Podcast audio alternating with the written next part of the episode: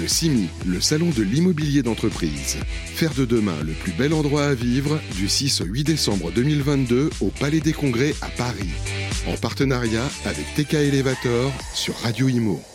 Bonjour, bienvenue à tous, bienvenue euh, Porte de Maillot à Paris pour ce salon Simi. Euh, on va parler tout de suite euh, bureaux et transformation euh, des bureaux en logement. Voilà une étude qui vient de sortir et c'est Sébastien Laurin, le directeur résidentiel de CBRE, qui nous l'apporte. Bonjour Sébastien. Bonjour. Alors on apprend ce chiffre incroyable, 800 projets autorisés chaque année en France. Ça ferait plus de 1 200 000 mètres carrés qu'on pourrait convertir comme ça de bureaux, peut-être obsolètes, en logement. Vous allez tout nous expliquer. L'étude vient de sortir. À l'instant. On va pouvoir la trouver, euh, je pense, sur votre site, euh, évidemment, en téléchargement. Euh, Racontez-nous comment vous avez fait ce- cette étude, quelle a été la, la méthodologie. Alors, il faut savoir que c'est une excellente question puisque c'est un secteur sur lequel on manque cruellement de données. Oui. Donc, ça a été un vrai travail analytique sur la base de permis de construire Citadel principalement et un retour terrain pour voir réellement si euh, ce serpent de mer qui est la transformation euh, des immeubles de bureaux en logements qu'on ressort à chaque crise est une réalité euh, aujourd'hui.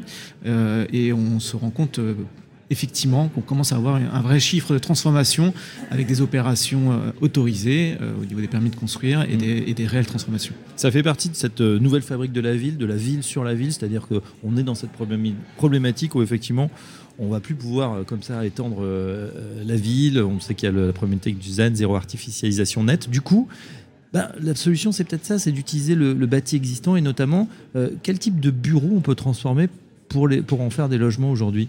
C'est le vrai sujet. Euh, Au-delà d'un phénomène de marché, c'est vraiment d'abord, euh, c'est ce qu'on essaie de souligner au niveau de l'étude, un phénomène urbain euh, d'évolution de la ville, d'évolution de la ville sur la ville et non pas en étalement urbain. Mhm. Donc on est vraiment dans la- complètement dans la problématique actuelle et que bah, finalement, est-ce qu'on peut transformer techniquement tous les immeubles? Est-ce que c'est vraiment la question? Pas forcément. Euh, un immeuble de bureau, quand il ne trouve plus de locataires, quand il n'a plus d'usage, bah, il doit bien se transformer en quelque chose d'autre. On ne va pas le laisser vacant euh, euh, à l'infini. Et c'est ça qu'on essaie de, pousser. Vous avez moins un côté technique qu'une évolution naturelle des usages. Où est-ce qu'on en est aujourd'hui? Est-ce que, voilà, comme vous le disiez, serpent de mer, on en parle beaucoup. Est-ce que ça se fait pratiquement? Est-ce qu'on en a comme ça un nombre d'opérations, un nombre de mètres carrés transformés?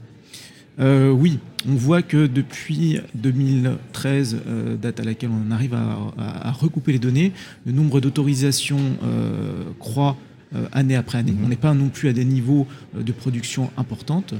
C'est de l'ordre de, de 150 logements, euh, de 500 logements, excusez-moi, autorisés en Ile-de-France euh, par euh, an. Donc ça reste anecdotique par rapport à la production annuelle de l'Île-de-France, mais c'est quand même un chiffre croissant année après année. Et ce qu'on voit aujourd'hui, maintenant, depuis une grosse année, c'est qu'une augmentation significative des nombres de consultations euh, sur des sujets de transformation actuels, donc des immeubles déjà vacants, ou à, terme sur des, immeubles sur lesquels on connaît euh, la libération euh, dans euh, Mm. les 1 à 2 ans à venir, et sur lesquels le propriétaire se pose de vraies questions, compte tenu d'une croissance locative croissante sur certaines zones d'Île-de-France notamment. En tout cas, on- on- je le disais, on, attend, on, on apprend dans votre étude que près de 800 opérations de transformation de bureaux en logement sont autorisées donc chaque année. 1 200 000 mètres carrés convertis, ce qui permettrait hein, plus de 2000 logements chaque année. Alors, ça ne résoudra pas la crise du logement, bien évidemment, mais c'est un premier pas. J'ai une question notamment concernant la typologie justement de ces bureaux.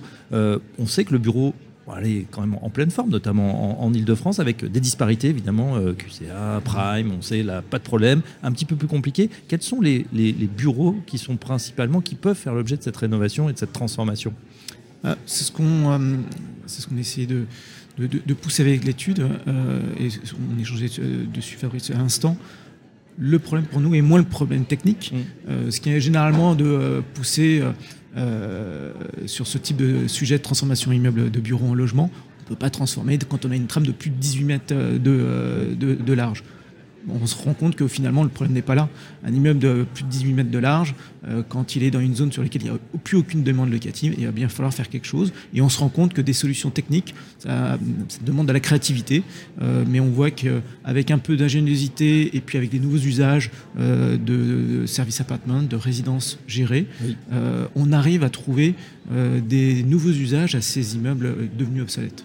Euh, Est-ce que les, maires, les décideurs politiques sont, appétents Est-ce qu'il y a euh, voilà, il peut y avoir des blocages aussi au niveau politique des fois. On ne veut pas, forcément faire ces transformations. Est-ce que c'est en train de se décoincer, de s'ouvrir un petit peu là aussi? Oui, c'est vrai que c'est un, des sujets sur lesquels, euh, notamment euh, côté des opérateurs, tout le monde pointe du doigt l'attentisme ou, le frein de certains maires sur ces sujets de, de transformation bureau-logement.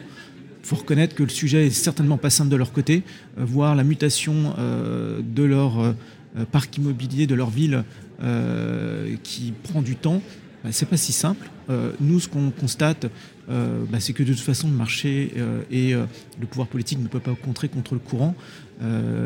L'évolution naturelle de certains secteurs fait que bah, aujourd'hui, elles ont été bâties comme des secteurs tertiaires il y a une trentaine d'années et ils sont aujourd'hui complètement encerclés par du résidentiel et avec une, une, attente des concitoyens pour euh, plus de mixité sociale, euh, de mixité d'usage et c'est ces transformations qui vont le permettre. Donc euh, c'est aujourd'hui un sujet qui est clairement sur le tapis de beaucoup de mairies, sur lesquelles on voit petit à petit les choses qui bougent et qui sera certainement une vraie actualité de nombreux de nos, des, acteurs immobiliers dans les prochaines années. Mmh. deux dernières questions, la réversibilité, donc on en parle, on, on, parle aussi au début maintenant du projet c'est-à-dire on voit de plus en plus de, projets qui sont en train de le, concevoir dès le début, c'est-à-dire on, ne construit plus voilà, un immeuble de bureau pour faire des bureaux, on construit un bâtiment qui va pouvoir avoir différentes fonctions au cours d'une vie qui peut s'étaler évidemment sur plusieurs décennies.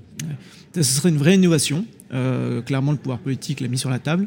Euh, après, euh, il faut être aussi très pragmatique entre la volonté et la réalité.